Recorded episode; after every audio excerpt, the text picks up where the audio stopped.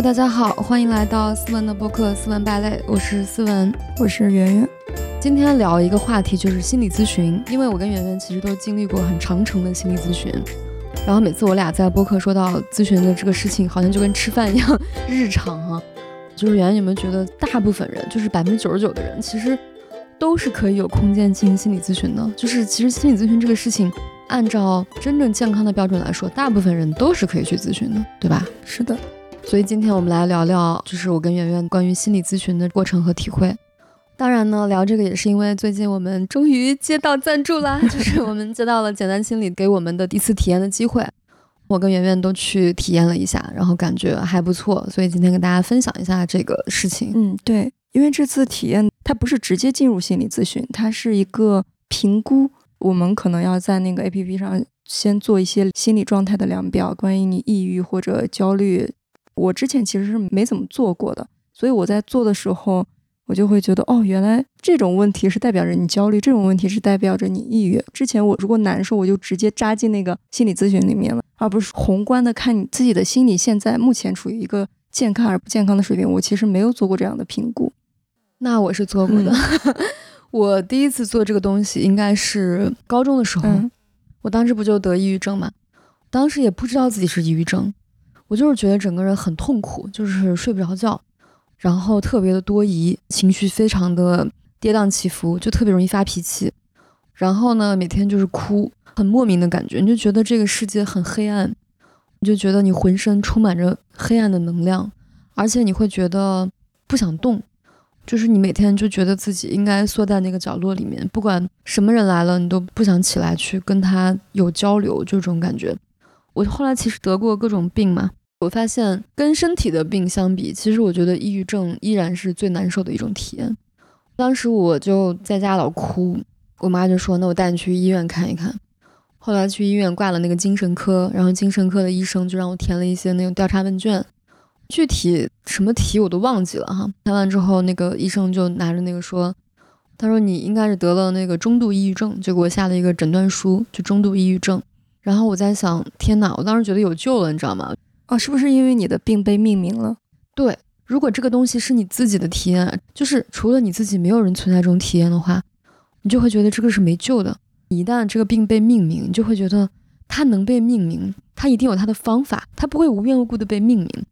所以当时我好像得到了一丝生机，我觉得哇，中度抑郁症。当时我上高中的时候是零三年，就那个时候我还没有太听说过抑郁症这个词。然后我当时心想，哦，原来是我是得病了，就是我不是无缘无故的这么难受哈。我就特别期盼那个医生给我一些治疗的方式，结果那个医生。对我进行了长达五分钟的语言疏导。他说：“哎呀，你看，我觉得你这个就是高考的压力太大了，对吧？人生呢，就像一根皮筋，你绷得太紧呢，一定会绷断的，对吧？所以适当的给自己放松放松啊，有张有弛，你这个皮筋呢，才能用的时间更久。好了，回去吧。我当时在想，这是什么？就是你觉得你能帮到我吗？后来他说，那我给你开点药吧。我记得有一个药叫劳拉西泮。”好像是抗焦虑的，我当时就是焦虑跟抑郁都很严重，还开了一些我忘记什么名字的抑郁症的药。他就说这个药虽然开给你了，但是你少吃。我说为什么呀？他说因为这个药吃多了还是副作用蛮大的。我说有什么副作用？他说我现在就不跟你说了吧。我当时心想你在干嘛？就是我觉得这个医生治完之后我更害怕，我更抑郁。胡思乱想更可怕。对，就是你让我吃这个药，我吃了之后我还要担心这个药的副作用。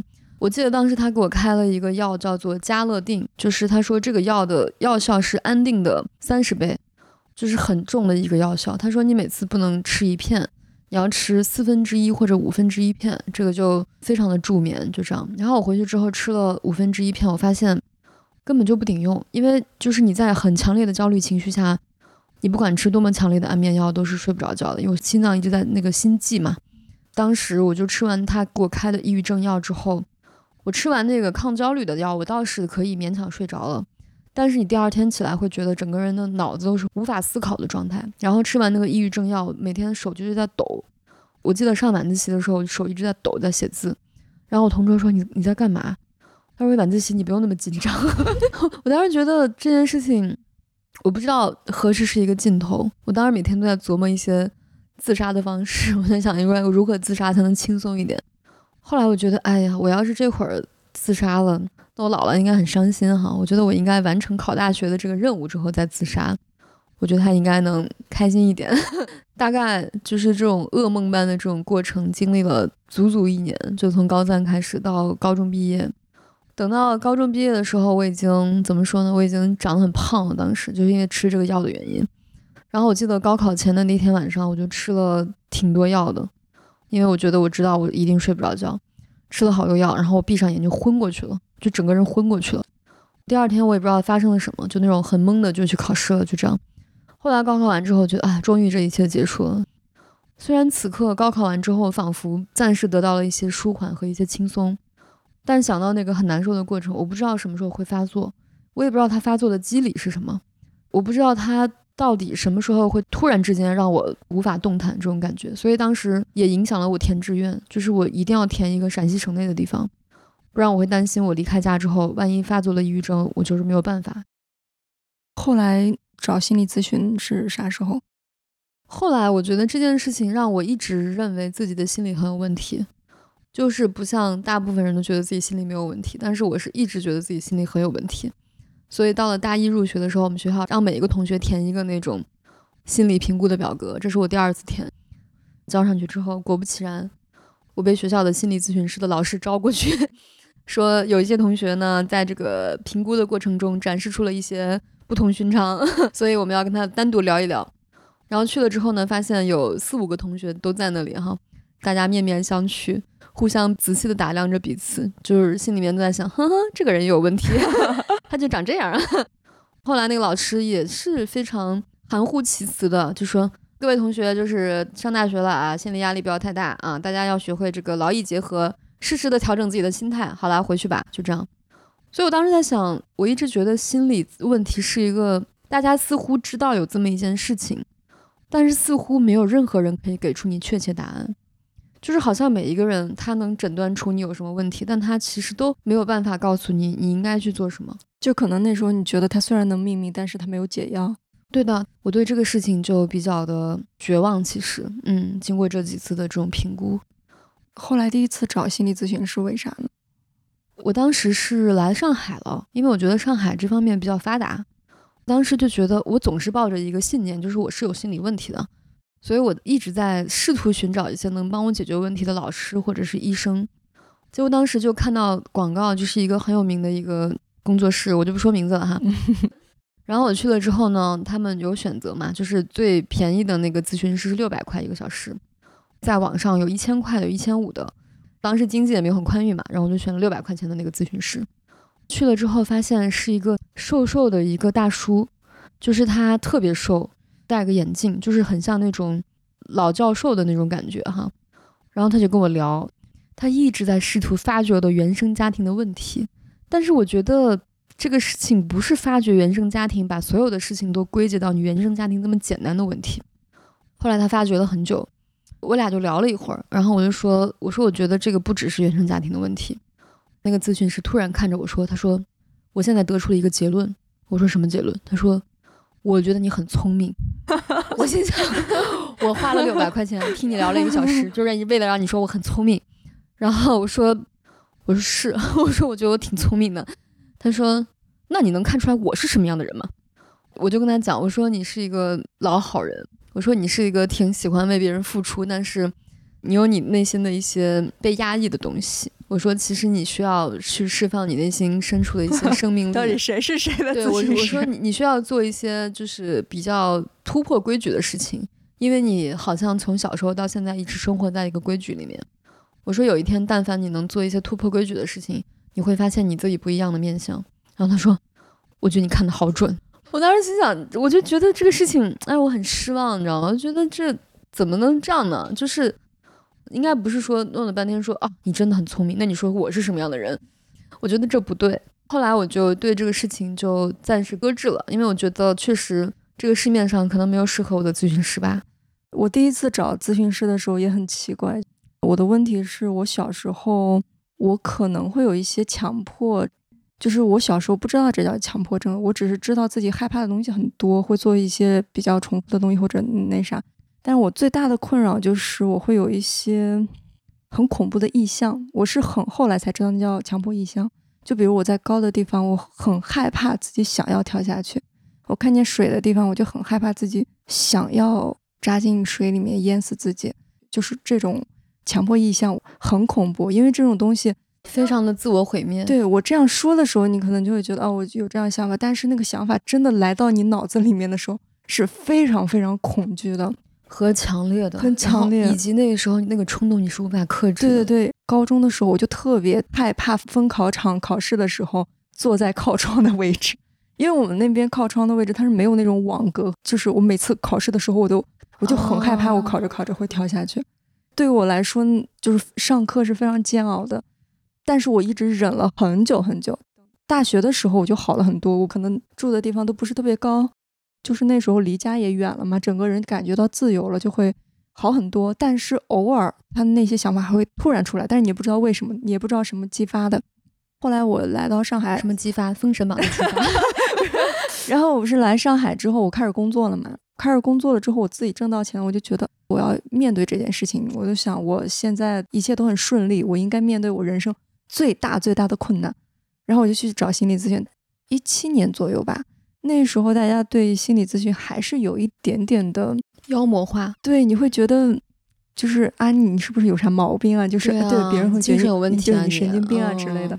而且当时我可能对那些机构也不是很了解，那时候知乎还很流行嘛，大家会查，我会偶尔查一下我这个病情啊什么的，然后就有很多人在那个地方回答，其中有一个回答就是说他专治这个的，他留下了一个。联系方式，我现在想就是那种广泛派发的小广告，但是我就打电话过去，皮肤病、心病、心理学病，就打电话过去了。咨询师也是一个中年非常瘦弱的，我不知道他是不是老头吧，他长得又中年又老，我感觉他自己就有点强迫，我没有那种强迫症，就是他的手和脚一直在抖，就是很焦虑的那种。我就觉得天呐，这个人肯定是以自己有强迫症，然后自己通过自学或者干嘛。然后他说：“ 你觉得我是什么样的人？学会 你知道他的发心是因为想救自己才接触这一类的。我不确定这个人能不能救我，但是我见他第一面我就感觉不太行。我觉得咨询师第一面的感觉是很重要。对对对，对，他就跟你相亲一样，就第一眼你就知道了。如果你要建立长期的咨询关系，你就要信任他，其实就是一段亲密关系嘛。但是因为我那几天状态非常不好。”所以我过来的时候，你就会觉得有人救你嘛。虽然你觉得很不靠谱，但是你还是指望他救你。然后他还没说呢，就是他说你讲讲嘛，你有什么问题？我在那地方就开始哭了，讲到我小时候那种事情。他在旁边也很烦躁。他说你为什么会这样想呢？你知道，其实有时候心理咨询会问这样的问题。他问这样的问题是他想挖掘你背后的故事。他会说哦，你为什么会这样想呢？然后我们一步一步，他是引导。但是那个人给我的感觉就是。他真的很不明白你为什么会这样想，所以我听这句话的时候，我就心就凉了，你知道吗？就是说我可能很害怕高的地方。他那个是在一个二十多楼，打开你看这里高吗？不是，打开那个窗户。他说你靠近没事儿，你能控制住你自己的，你要相信你自己能控制住。我手都快抖了，你知道，我是一个极其恐高、极其害怕自己能掉下去的人。我说我不要，我不要，我不要。然后反正他关上了，行吧，今天就不跳了。改天再跳，就是讲到最后嘛，他就说啊，那我们这个需要一个疗程是多少钱？他就开始给我提钱了，我就很多年再也不相信心理咨询了。中间就靠我跟我比较亲密的朋友，我们诉说，就是他不一定能帮助你，但是你倾泻了一些你的情绪，你告诉他，你诉说了，他也会在一定程度上减轻你的那种感觉嘛。后来我就找到了我的真正的适合我的咨询师。好了，就是我们先说到那个不靠谱的，你开始讲你怎么遇见你的靠谱的。鉴于我的这些极破碎的经历哈，我决定再也不去自己找咨询师了。后来我这位咨询师是我的老板介绍给我的，因为我觉得我的老板是一个很挑剔的人，而且我觉得他的心理问题也不亚于我。具体哪位老板我就不说了，他非常的力荐这位咨询师。我觉得以他的这种挑剔程度。他力荐的人，我觉得都还不错，你知道吗？然后我在想，那既然是朋友推荐的，那我可以去感受一下。这位咨询师呢，跟简单心理一样，他需要在正式跟你咨询之前做一次评估的一一次聊天，这样子。他说他跟你聊完之后，他才能决定要不要接你这个 case。哦，有点像面试一样。对，有点像面试，就是我觉得这个也像相亲一样，就是我们是不是要开展一段，比如说，因为我觉得心理咨询其实是比你治别的病还要更加深度的暴露，嗯，对吧？因为它很微妙。对，就比如说，哪怕你去治痔疮，是的，你也只是一个，对吧？你知道以后你你再不会见他。对，而且你会觉得这个医生每天都在看一样的东西，他对你这个也没有什么大不了的。但是心里就是你要完全把自己掏出来，就内心最隐秘的东西你都要掏出来给他看。所以我觉得这个咨询师首先一定要让你觉得特别信任，然后他有能力非常强，他有足够的能量要保持你的这种情绪。他不仅是倾听，我觉得很多人会觉得啊，心理咨询师只是在倾听，对吧？你就是发现你的负能量，他在旁边认真的聆听。我觉得远远不是这回事。其实你在他的那个诊室里面，他需要有很大的能量把你承托住。就即便你在哭到整个人就是像一片残叶一样破碎在地板上的时候，他也要有能力温柔的把你托举起来。我觉得这是一个巨大的能力，绝对不仅仅是什么考一个什么二级咨询师证对对就能搞定的。我觉得这是一个非常长期的一个羞耻。所以说，当时我去了那个咨询师那里之后，就是我的那个咨询师，我进去的那一刻，我就觉得他那里的环境首先很温馨哈。他那个地方像一个自己的家一样，就是有挂的画啊，有一些小摆件啊，有那个很舒服的沙发，还有靠垫什么的，还有地毯，灯光也很温馨，就那种黄黄的暖光的那种感觉，还有很多绿植都长得很好，然后空气中有那种他点的那个檀香的那种味道。我坐下之后呢，他就很认真的问我，他就说：“哎，你家过来要多久？”我说：“坐车半小时吧。”他说：“哦，那还行，不是很远哈。”我说：“对。”然后他就说：“你想喝茶还是想喝咖啡？”他非常认真的问我：“你想喝茶还是想喝咖啡？”就那一刻，他的那种关注，你知道他对你的那种关注，他那种慈悲，我瞬间就失控。我当时就就很想哭，就是我觉得我可能已经很久很久没有体会过有人这么关注你，并且真诚的询问你想喝茶还是想喝咖啡这句话。我说我喝茶，他就去倒茶了。这一刻我已经快要哭了，你知道吗？我当时觉得这个事情很神奇，就是我怎么会听这么一句话我就想哭呢？就他并没有问我的任何原生家庭，然后我当时觉得哇，我很信任他，就是我觉得他真的内在很厚重，而且他很温柔慈悲，他觉得他对你是真正的关怀，并且他有能力去真正的关注你。然后他回来之后就给我倒了杯茶，他说：“你以前有找过别的咨询吗？”我说有找过，我大概说了一下。其实我说到第一分钟和两分钟的时候，我已经。受不了了，你知道吗？我就我就一直憋着一股眼泪，就快要涌出来的感觉。然后他越是很认真的在聆听我说的话，我越是控制不住。然后我突然之间，我跟他讲，我说不好意思，我说我不知道为什么想哭。他说没关系啊，他说你可以哭啊。他说很多人第一次来到这里都会哭很久。他说这是非常正常的。他说你可以哭。他说这里有纸巾。我就在那里疯狂的哭，哭了大概五六分钟。然后我突然意识到，哇，好贵啊！克制了自己的哭声。我当时还是有点有点忐忑，因为我怕他不收我，你知道吗？后来他就说，他说大概情况我是了解了。他就问我第一次的那个心理咨询的过程是什么，我就大概讲了一下。他说，你为什么会觉得他说到你很聪明这句话，你当然是有什么样的感受？我说我觉得很不屑啊，就是为什么我交了钱给你，让你得出一个这样的结论给我？我说我不需要。他说，嗯，他说，那你其实你说到这里，我还是蛮为你欣慰的，因为你是有一个最基本的一个判断能力的，就是你有能力去做出自己的选择，这已经是一个非常不容易的事情了。他说，其实你有了这一点，我觉得我们有了一个很健康、很基本的一个基础，我们就可以开始进行真正的咨询。我当时觉得，哎，还蛮好的，就是他觉得我们是可以沟通的哈，这样子。后来呢，我其实从一七年开始到二二年吧，就是一直大概五年的时间。当时我记得他有一次很认真的跟我讲，他说：“好啦，斯文，他说之前呢，我们一直在解决一些你比较紧急的问题，比如说当时我是老是比赛啊，就是当时抑郁症复发呀什么之类的事情。他说最近我发现你的这种比较紧急的问题已经慢慢的在疏解了，就是没有那么容易爆发了。那我们现在开始做一个长程的 project，就是我们要开始做一个真正长程的一个疗愈。他说在这个 project 开始之前，我们要定几个目标。”他说：“你想想，如果说三个月是一个周期的话，你希望三个月或者半年之后的你达成一个什么样的目标？”他说：“你可以尽情的去想。”我当时想了几个哈，我说：“第一个，想红。他说，比如说什么样的标准算红呢？我说那就是微博粉丝一百万算红。我当时才二十万吧，好像。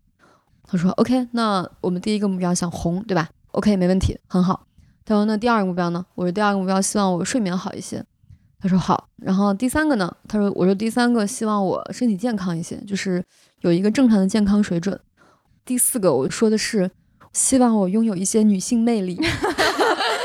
然后第五个我说的是希望我在任何场合面对任何人都不要感到太过焦虑。就这样，他说 OK，他说我觉得你对你的认知很清晰，他说我觉得你的目标也非常的可达成，那我们就开始吧。有点想搞了个 OKR，对，就是这种感觉。但是我觉得他这个东西让我很让我很有信心。嗯，我每次抑郁症复发的时候找到他，他很温柔而且很耐心的跟你说，他说 OK，斯文没关系。他说前段时间呢是我的疏忽，因为我知道你是一个容易发作抑郁症的一个一个女生，但是呢我没有特别。主动和及时的去察觉到你已经快不行了这一点，他说，因为真正得抑郁症的人他是没有能力去呼救的。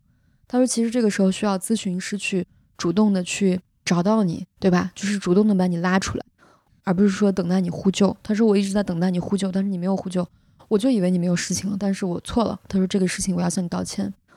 他说，但是你要相信我，就是抑郁症对我来说是一件非常。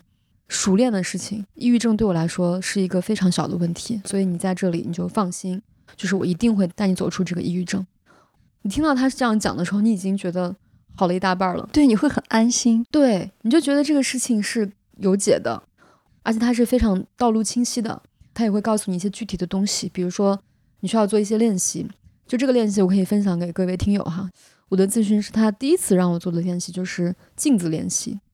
就是你每天早上看着镜子，早上一次，晚上一次，每天两次。你看着镜子，跟镜子里的自己说，比如说我叫思文，你跟镜子里的自己说，思文，我爱你，你是世界上最有爱、最值得爱的女人。你要不停的跟镜子里的说，直到你跟镜子里的那个你的眼神连接到为止。我当时做这个练习的时候，我的感觉就是，我好像第一次这么认真的看镜子里的自己。因为那个时候我其实特别特别疲惫，而且整整个人状态非常差。就是当时就脱口秀大会好像刚火的时候，我其实压力很大。然后我我在看镜子跟自己说这句话的时候，斯文，我爱你，你是世界上最有爱、最值得爱的女人。我第一次说这句话的时候，突然觉得镜子里的自己好憔悴啊，整个人非常的枯槁，就很认真的跟他说我爱你，你是世界上最有爱、最值得爱的女人的时候，我说了大概。二十遍的时候，我觉得镜子里的那个人的眼睛突然亮起来了，就他好像突然接收到了一些来自我的能量。我此刻有点分不清那个是他还是我，可能是他，也可能是我，就这种感觉。然后呢，我就回去跟我的咨询师讲，我就说：“哎，我说我好像做了那个镜子练习，觉得我突然从一个很萎靡的人，突然眼睛开始放光了，而且我能跟他连上了。”他说：“那你很棒。”他说：“因为很多人一开始根本对镜子里的人说不出‘我爱你’这三个字。”他说：“你说到‘我爱你’这三个字，你说不出口的，你会觉得很羞耻，而且有有些人就说到一半他会大哭，就是会觉得我第一次这么认真的看到自己。所以说，其实每个人的反应都不太一样。但是当时我是大概练这件事情练了有几个月吧，就是每天都练，然后我觉得是挺重要的，就是挺有效的一个练习。然后他让我做的第二个练习呢，就是运动，比如说每天楼下散步半个小时，对吧？一些非常轻柔的运动。”比如说每天就是开合跳十个，就类似于这样的东西。他说你会感觉有慢慢的不一样。然后他还有一段录音，就是帮助你每天晚上去静心的那种，就是帮你做那个身体扫描。比如说现在你躺在床上，你的注意力放在你的眉心，然后到你的鼻尖，到你的嘴唇，到你的脸颊，脸颊感到慢慢的放松。他是有自己的一套录音的，每天晚上我就会听他这个录音。你就会觉得那个身体慢慢的能够放松下来，然后呢，他第一次给我咨询之后，他说今天呢我们挖出了很多东西，他说所以这段时间你的睡眠一定会更差，因为我那段时间每天只能睡六个小时，他说这段时间你会更差，因为你身体里面很底层的东西在往外搅动，在翻涌，你不用担心，这是一个过程，它翻出来之后，你的睡眠就会变好。我当时觉得他很厉害，因为他甚至能用心理层面的东西去推测你实际上的睡眠情况，你知道吗？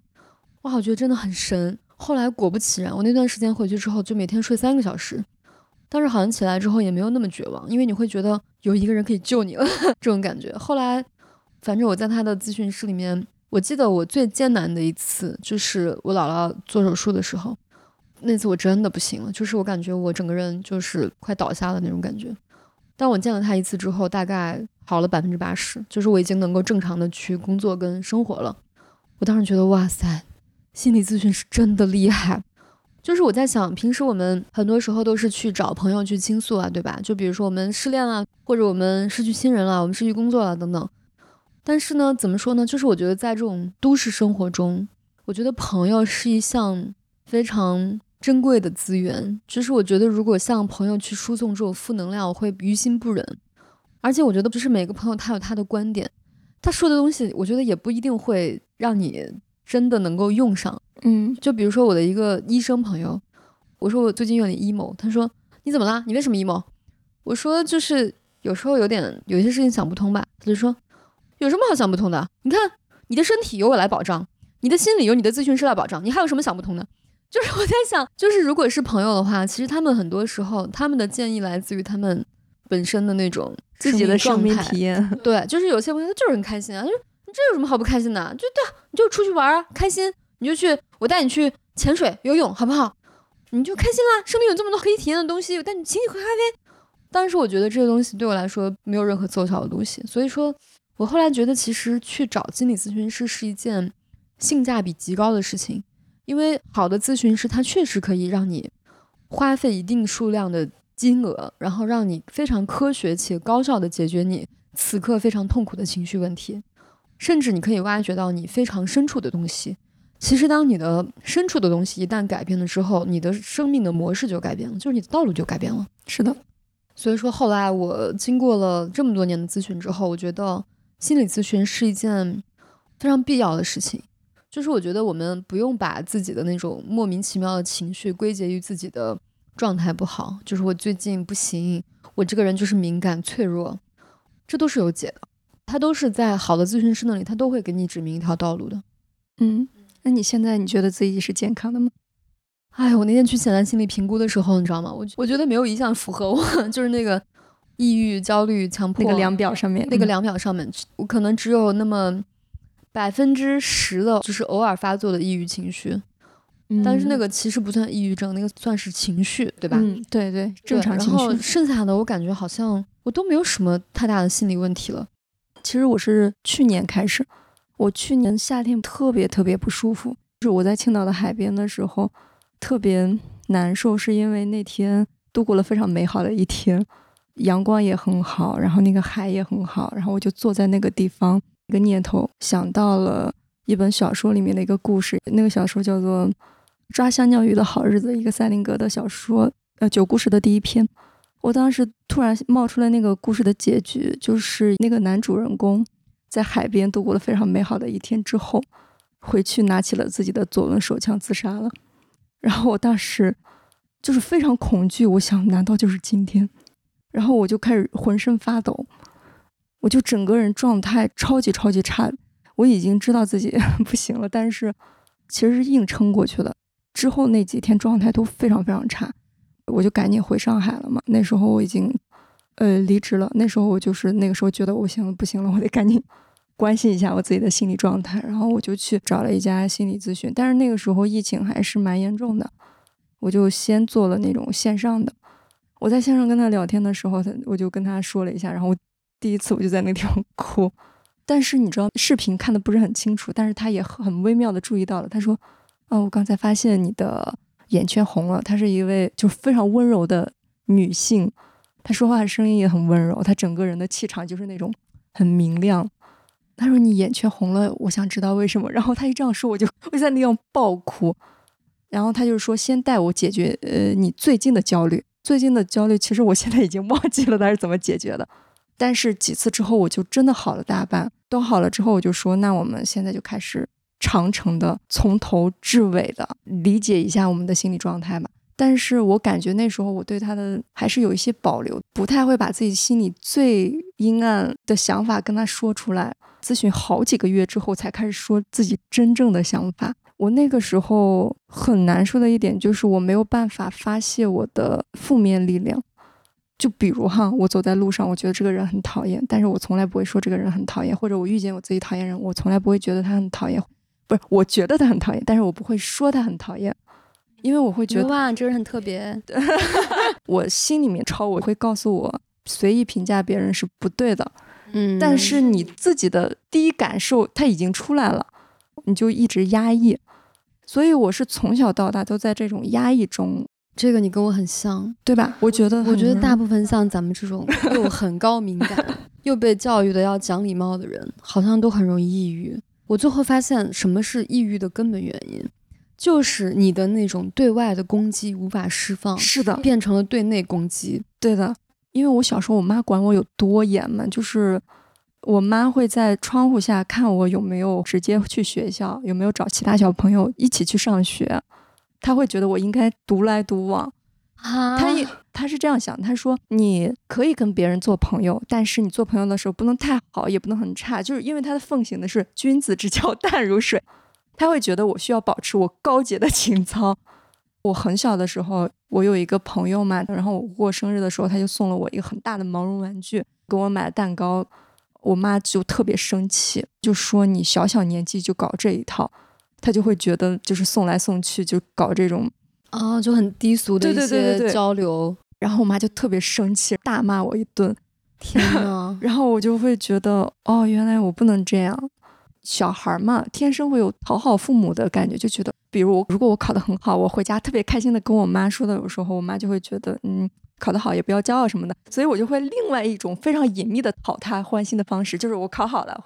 表现的非常淡然，然后就会收到了我妈妈的奖励，情操高洁，对，用非常迂回的方式来讨一些欢心，然后去释放一些自己的虚荣心。对，有时候我就觉得我小时候不允许被快乐，是因为我每次很快乐的时候，我妈就要跟我说，她说你现在这么快乐，一定是因为你没有好好学习。天呐，我就会内化成哦，原来我不能快乐。就是你知道，有的小狗是这样的，就是你养了一个小狗，它随地拉屎了，你就打它了嘛。有的小狗就聪明的小狗，就是知道哦，原来我不能随地拉屎。但有的小狗就是觉得哦，原来我不能拉屎。就是我小时候的思维方式就会这样，你知道吧？就会处在一个你这个不能干，你那个不能干，导致我的超我非常高，会随时随地的审判自己。就甚至有时候我很讨厌一个人，我就觉得这个人怎么这样？我冒出这个想法的时候，我的超我就要蹦出来说。你怎么能这样呢？然后最近我发现，每次我就觉得啊，我的超我不能这么审判我的时候，另外一个超我出来说，你怎么能这样对你的超我？重复审判，就好像我以前睡眠障碍的时候，我会觉得天哪，我怎么睡不着呢？好担心明天还有事情。然后另外一个超我就会说，你怎么能担心自己睡不着呢？就是你会不停的在这种思维斗争中变得内耗。是的。然后我不是也跟你说过，我虽然不讨厌寺庙，我很喜欢一些宗教，但是我很害怕佛像。嗯，是因为突然有一天，我的咨询师告诉我，他说：“你有没有发现，佛像代表着审判，它是你抄我的外化。”有道理。我在家里面从来不会放佛像，因为我觉得对我来说就是监视，它是一个监视器，监视你随时随地有没有做坏事，有没有坏的想法。但是有一次我去寺庙的时候，我就哭了起来，就是坐在那个佛像面前，因为我当时突然意识到，连佛像他都能原谅我，因为佛他很慈悲嘛，就是连佛像都能低着头这样原谅我，但是我的超我不肯原谅我。我的咨询师说，他说你的超我这么严重，还有一个原因就是因为你的自尊太低了，就是我的自尊水平比较低，不够爱自己，把自己看太低了。以至于我觉得自己做什么都错的，然后我所有的情感都是需要否定的。其实我觉得我跟你有类似的心路历程啊，虽然表现方式不一样，都是那种特别高敏感，而且特别容易被规训。就别人跟你说的话，你会听进去，就会觉得天哪，原来我要这样。我确实是从我睁眼开始，就从小时候生出来开始到现在为止，我都没有问我家人要过一样东西，一样东西就是糖葫芦，什么水果。什么好看的东西，我没有要过一样东西。然后我们家人呢，还经常拿这个津津乐道，说：“哎呀，我们家文文多乖呀，从来都不要东西。”从小就被这样神话，你知道吗？我现在觉得这些东西就是一种非常没有人性的一些规训。是的，虽然它是以夸赞的方式。对，你说什么人会除了学习之外，什么都不想干，而且什么东西都不想要。他每天的生活除了学习就是学习，这是一个正常人吗？这不是。所以说，我觉得小时候不仅是出于恐惧，而且出于那种对于那种他们认可的那种向往，我会这样自动的去规训自己，就是我一定要成为他们心中认为的那种完美的小孩，对吧？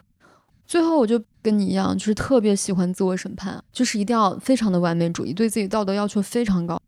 你会发现在这个过程中，你的心里面会慢慢的滋长出一些很黑暗的东西。因为这些东西从来没有被光照过，它就会一直在默默的滋生，默默的发酵。而且这些东西它可能本来还没有那么严重，但是因为它永远不会被看到，永远不会被你认可，永远不会被承认，它就会越长越大，越长越大，就变成这么一个东西。我不知道你后来就是当你发现那个佛像就是你的超我的时候，你有没有对佛像有所改观？还是会有这种审判？后来是慢慢好了一些，我现在就是允许自己想一些不太好的事，但是我有时候跟别人说我想一些不太好的事，别人就就这是的。我有一阵子特别希望别人看到我，嗯，可能有的人就会觉得啊，是不是你爸妈对你关注不够啊？但其实恰恰相反，因为我父母对我特别溺爱，就是太关注了，因为他一定要看我有没有安全，有没有那个，很怕我出事，过于溺爱，就是你觉得自己是一个中心。但是你走出门口的时候，你完全不是中心，你的自恋就崩塌了。对，我在家里面，我只要说渴，我妈就会立马给我倒水。我在外面，我哭都没有人搭理我。怎么的说？你自恋完全没有得到满足，没有得到满足，你该怎么办呢？你可能就会想一些可怕的东西，就会想，哎，我现在要干嘛？是是不是能吸引别人注意力？就比如我突然死去，突然干嘛？这种方式可能是你无意间内心深处的一些需求、关注的东西，但是你自己没有发现，这个命题就耽搁了。然后我就跟我咨询师，我那天是这样跟他说的：“我说我不知道为什么，我总希望在别人心中我是很特别的。就算我面对我的咨询师，我有一件事很不好意思问，但是我又很想问的问题，然后我就问他了，我就说我在你心里面是不是最特别、病得最严重的病人？”他就笑了，你知道吗？但是这个问题其实是很难回答的，因为你回答什么都很对，很容易，特别像你这种敏感的病人。对对。他又说：“他说，圆圆，你有没有发现你背后的逻辑？一个人必须要最特别，病得最严重，别人才会关注他。你有没有想过，即使你是一个普通人，我也会爱你的？” 然后我当时听他这句话，我就狂哭，你知道吗？我哭完之后，我就觉得天呐，我健康了。我那几天就觉得，我小时候那个童年搁置的选题，就是他一直没有成长的那一部分成长了。那几天就觉得，哦天呐，我又回到了我童年幸福的时光。所以我觉得咨询师他有爱的能力是很重要的，是，他又要真的对你很关注，他有真的能关注别人的能力，对吧？所以我的咨询师每次就是当我在他的咨询室里面的时候，我觉得很多我很难以启齿的话，我想说但是不好意思说的话。他其实能感受到，他就会跟我讲说：“思文，现在在我的这个工作室里面，对你来说，这是世界上最安全的地方。如果这句话你在这里都不能说出口的话，那你在其他地方没有机会再说了。我会永远的支持你，就是你会感受到此刻你是我最最重要的人。我觉得咨询师他的这种真诚是很重要的，就是他是真的在爱你和关注你。”然后你才能真的感受到他的这种支持，你才能去完成这个过程。所以很多人会问我说，因为我做了很长的心理咨询嘛，很多人问我说，你们心理咨询聊什么呀？就是你每天就是说你的原生家庭你就哭，然后他就听着吗？其实我觉得大致的这个过程，我可以有一个大概的描述，就是我觉得咨询师，我的咨询师啊，他是一个觉察力非常高的人，他是一个非常敏锐的人，就是你在说一些无意识的话的时候，他会去。关注到你的这个用词是的，我觉得这是咨询师的第一个重要的能力。对，他不是说，哎，你说说你的原生家庭，你的父母有什么问题？他不是这样问出来的，他是感受出来的。嗯，就比如说我之前处理过一个问题，就是我妈不是很好看嘛，我就老说，天天就好看啊，那说好看还能干嘛呢？然后我咨询师说，思文，你有没有发现，就是你对于好看跟美丽这件事情？你想到这两个词，你会有什么联想？三个词，给我讲一下你的联想。好看、美丽啊！我当时说，我联想到的是空洞、肤浅、虚荣。他说，所以说你有没有发现，你对好看跟美丽的解读就是你说的这三个词？所以我那时候就非常不喜欢打扮，就是非常厌恶打扮，就是我觉得我完全无法去接受女生要打扮这件事情。我觉得但凡去打扮的女生一定是空洞、虚荣和肤浅的。然后呢，他就说，他说，那你有没有看到，就是其实，他说，其实我作为一个男性，他说我给你一个很客观的评分，他说你的外貌是七点五到八分，满分十分的话，我说我有这么好看吗？他说：“其实这是一个我认为比较客观的评分，而且这个东西没有我的感情分。”他说：“你需要接受你是一个好看的女生这个事实。咱们不说夸张，就是咱们不要去贬低自己，也不要去夸大自己。你要接受你客观的分数，你就是一个还相对比较好看的女生。”然后我当时第一次就是，就我真的是五雷轰顶，你知道吗？我第一次在想，我好看，就是我好看这件事情让我无法接受。首先，我可能意味着我很空洞，我很肤浅；其次，意味着我觉得这件事情令我很羞耻。我觉得我怎么可能好看呢？因为我一向被我妈说是什么没有长开，需要整容，什么什么她的残次品之类的这样的形容。我第一次觉得我还有资格好看，但是我觉得就是在他引导我，他注意到了我不接受自己好看，或者我认为自己就是很丑这么一个事实之后。他去发现我的这个点，去打开我的这个点，去引导我走向一个比较客观的认知之后，我发现，在我接受自己好看，还算也不能说很好看吧，就是还算一个中上水平的一个长相之后，我觉得我才能够真正客观的看待自己，以及去拥抱自己很多真实的东西。所以说，我觉得咨询师他第一个就是要有很深刻的觉察，很敏感的捕捉到你的这个东西；其次就是我觉得咨询师他也要足够真诚。就是他如果不真诚，他如果跟你说些套路的话，在咨询室这个小房间里面是很敏感的，就只有两个人，然后没有任何声音，就是你们两个人非常心对心的交互。那如果这个时候你但凡有那么一点点不真诚，或者有那么一点点恐惧，或者你的经验不足，然后你碰到这个病人你会发慌，这个时候呢，病人都会感受到，就是你不论他是什么文化水平，不论他是什么样的心理级别，他都一定能感受到。所以我觉得咨询师也要经过自己非常长程自我疗愈，对他们都会有督导嘛。哎，对，我想问一下，你的心理咨询师有帮你释放你的攻击性吗？因为听上去我们都好像就是我们从小都压抑了自己的攻击性。嗯，他有一段时间给我的命题是，他说：“思文，我最近给你的课题是做一个 bitch。”他说：“你现在一定要在安全范围内。”他说：“我不是说让你 跟你老板吵架哈。”后来我才发现，其实我内心有很多很多的那种余毒。就是你从小开始积累的所有的愤怒、所有的情绪、所有你被压抑不可以表达的东西，以至于比如说我小时候，我妈他们就特别喜欢买一些那种九十年代的那种零食铺的那种点心，你知道吗？酥皮点心那种东西，还有什么糖三刀，就谷爱凌爱吃的那个东西，我真的很不爱吃。还有什么山楂的那些东西，我喜欢吃的是上好佳，但是他们老是买那些东西，他们就会说，你看我们家文文从小就是什么都不缺，对吧？想吃什么有什么，家里面的什么零食从来没有断过。我从小就听着这句话，我觉得不对劲。我在想这个东西我也不爱吃，然后你每次要说是我什么，就好像我享用很多好处一样。后来有一天，就那段时间，他们就说：“哎呀，文文小时候那真是什么福气没有享过，对吧？想吃什么零食应有尽有，家里什么点心都有。”我那一刻突然感觉非常的愤怒，我就在想，你们到底在骗谁？你们在骗我还是骗你们自己？就是你们买了自己喜欢吃的东西，然后说我享尽了你们的福气，如何如何。然后我就非常认真的跟我小姨讲，我就说，我说你们买的零食我从来没有爱吃过，我想吃的零食你们从来没有买过，就这样。我说以后不要再跟我说这件事情了。我真的很认真的在跟他讲，然后他们很震惊，当时他们可能第一次听到我这样表达自己的真实的情绪，他们说，哇，文文现在脾气好大。我说这不是脾气大，我说我只是表达了我一直想表达但不敢表达的东西。然后他们当时就有点不敢说话了，因为我并不是在发泄愤怒，我是在非常认真的跟他讲这件事情。他们突然之间就震惊了，然后他们后来好像再也没有提过这件事情，就是什么我小时候享用了很多荣华富贵之类的事情。那一刻，我觉得我的某些底层的东西终于堂堂正正的可以见人了，我就是这种心情。就你会觉得你很多底层的机制改变了，比如说你以前一直是一个对自己很苛刻的人，然后你突然之间有那么一刻，就像你刚刚说的，就突然觉得哎，所有人都很可爱。然后这一刻，当你充满爱的时候，其实你很多东西就会变掉，就是你的很多运气，你工作中间面对的困难，你面对人交流的方式都会变掉。然后你会发现你得到的远远比你付出的这个咨询费要多很多很多很多。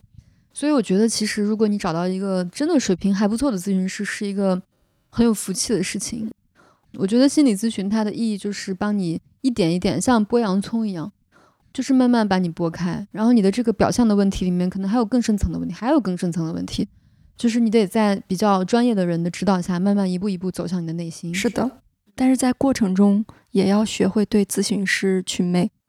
你可能一开始半信半疑，到中间你们建立了关系，你就完全的信任他。但是这个完全的信任。就是你要建立在你的理性上面，不是说他说某一句话全是对的，因为有时候就是你自己的自我表达不一定清晰，他的理解也不一定清晰，他不知道你全部的人生，他有时候会在想是不是这样，他只是做猜测，但是他做的猜测你要想清楚，是你真实的感受，还是你觉得他是你的咨询师，他说的一定对，这个分辨还是很重要的。是的，但是我觉得，当你走进咨询室的那一刻起，我觉得你就可以完全把自己的直觉放出来。是的，就此刻呢，直觉就是你唯一的老师，然后咨询师他是你的一个很重要的助理。所以说，如果咨询师找的不好的话，我觉得对人还是挺有伤害的，可能你会雪上加霜，然后可能你会更加的没有信心。对，而且我们找咨询师的过程其实是非常随机又私人，他其实很难做参考。所以我觉得简单心理它不是有一个评估嘛？我觉得那个评估还挺好的。当时咨询的时候，他说你已经很健康了，是不是？对，我是聊了大概九十分钟左右，他还是给我提供了一个 非常有意思的角度。我觉得就是心理咨询师有个好处，就是他不一定是真的给你答案，他给你阐释，他是用来阐释你的人生是不是这样可以理解。然后他也讲到了什么。因为我有个哥哥，然后我哥哥我妈教育他的时候就非常容易，因为我哥就是那种很好养活的那种，但是我妈有时候就会说我很娇气，有时候哪地方不舒就小时候就大哭大闹，就是要闹人。小时候我妈这样跟我说的时候，我就觉得啊，那我是不是不应该这样？但是那天那个评估的咨询师就跟我说，他说其实世界上是有两种宝宝的，他说一种叫蒲公英宝宝，一种叫兰花宝宝，它两种其实养育方式是不一样的。有可能你天生就是这么高敏感的，就是需要被别人呵护的，所以你不要觉得是你的错，是你的不一样，就是你只要接纳你自己就是这么敏感就好了。然后我那天聊完之后，水平也非常健康，就是 偶尔有一点点焦虑，但是他说这个焦虑呢，其实是大部分都会有的，只是所以他还后面给我定制了一些方案，那个方案就是他他没有给我推荐咨询师，因为我自己有自己的。长期咨询师嘛，但是我咨询师在他们那个呃简单心理里面也能找到，我就点开了一看，他们里面有好几篇文章，可能是针对你的问题，很多篇文章，还有什么二十分钟的练习呀，还蛮科学系统的。对对对，我会觉得好像比较完整的，就是他推荐我的咨询师，我也会比较放心，他们是专业的嘛。对，然后我也问了，我就说那个量表，我们不是填了三份量表吗？然后我说都填量表了，你们为什么不能直接就推荐，还要再做一次这样的面对面的？然后那个人就跟我说很有意思，他说，嗯，他们在咨询过程中发现有的人他会隐藏，就有一些人自己明明已经非常非常严重了，但是他填那些问题的时候 啊，填的就是非常的浅表，嗯，他会觉得我没那么严重，说很少一般，然后就这样，但是他其实很严重。这种情况，你在跟他聊天的时候，你其实你就是敏锐的咨询师，一下子就能发现，就给他定个评估。但是也有的人就是很把自己想的过于严重，对，但其实他还好了。这种其实你在跟他聊天中也也会发现他的真相。对，做完量表之后，在咨询的过程中发现一个那个真相，然后再给你推荐，我觉得这个还是还是蛮科学的。你知道当时我那个评估的那个咨询师他说什么？他说。他说：“我不是从你的这个讲话的这个过程中判断你是比较心理健康的。”他说：“我是通过什么判断的呢？就是你说到你的原生家庭，你会说虽然我的原生家庭不怎么健全，觉察力还是蛮强的。对，他就说说到你的那种比较痛苦、比较苦难的事情，你会说虽然是这样，但是 还是挺开心的。”他说：“其实当你能够无意识的去这样表述的时候，其实你对这个事情已经超越了。”他说：“所以说就非常恭喜你。”是的，是的，而且。并不是说很多人都像我们很严重了才去找，其实我觉得大部分人多少是有一点点帮助的，就不要污名化，不要说我去看的话，我就是什么精神病啊之类的。前几个月吧，还是近期，大家都很关心，说我要发疯，我要干嘛？其实就是你的问题的一个积累到某种程度的爆发。对心理咨询的评估，它有点像是一个体检，对，就是心理体检，你来看一看我有没有问题。如果没有问题，哎，当然更好。你要是有问题的话，你就找自己的方案，其实还是蛮那个的。而且会有一些倾向性的医生，比如说他有一些人他就擅长抑郁，对对对，有些人就擅长亲子。嗯，但是做心理咨询这件事情呢，就是大家一定要有一句话叫“医不叩门”，就医生不会敲你的门说：“哎，你有问题，你该来治了。”当你有一个内在的动力，就是我要去解决我的问题的时候，你就会被解决。是，而且不是说那些去找心理咨询的人，其实他们都是还是有救的，因为他们发出了求救的声音，他们是去自救的。是，我觉得心理问题其实就跟感冒是一样的。抑郁症也没什么好丢脸的，我觉得大部分人其实都是有一些问题或者困惑想要去解答的，对吧？而且心理咨询师他不会帮你做选择，他会帮你去呈现你的一个内在的真相，但是所有的选择是你自己要做的。我们这次都是在线下，就是我们是去线下就是做的那个评估，费用是一千二。嗯，目前简单心理他们也有那个首次咨询的价格非常友好，也适用于全国各地。线上的咨询服务包括三份专业量表，还有五十分钟的视频访谈。咨询服务完成后，还有一份属于你的心理健康的方案，就是我们刚才说的那种文章啊，为你定制的，还有一些音频练习什么的，我觉得还是蛮有用的。因为我们两个都有固定的咨询师，所以就没有给我们再推荐了。大家如果去评估之后还想继续咨询的话，会根据你提出的要求，就比如距离啦、费用啦、流派，还有线上线下，就是你个人比较急需解决的问题等等，也会推荐三位咨询师，从中选择你最喜欢的那位。是的，就是在简单心理公众号，你回复“斯文败类”就有专属的优惠，然后券后是两百六十九元，两百就六十九，真的值得体验一下。嗯，我觉得可以给自己一个。也许可以被治愈的机会。如果是在北京、上海的朋友，也可以去那个简单森林线下体验，因为面对面的时候还是会更容易发现。对的，面对面会有一些跟咨询师的能量交互，就是更真切的感受到彼此的东西吧。对对对，然后他们不只有个人的，他们还有成人、儿童、青少年、伴侣、家庭，就是不同人群的方向。我们也为大家争取到了三百五十元的优惠券。大家可以根据自己的实际情况去选择。对，最后就是说，大家如果觉得 OK 的话，我觉得都可以去体验一下。我觉得可能你会打开一扇人生不一样的门。对，不是因为我们接了这样的赞助才这样说的，因为我们确实也都是多年的 病友。对对对，我们是两个有良心的人。对，我们还是有良心的人。对对对，好，那我们今天就先这样，然后希望大家都能健健康康、开开心心。嗯，拜拜，拜拜。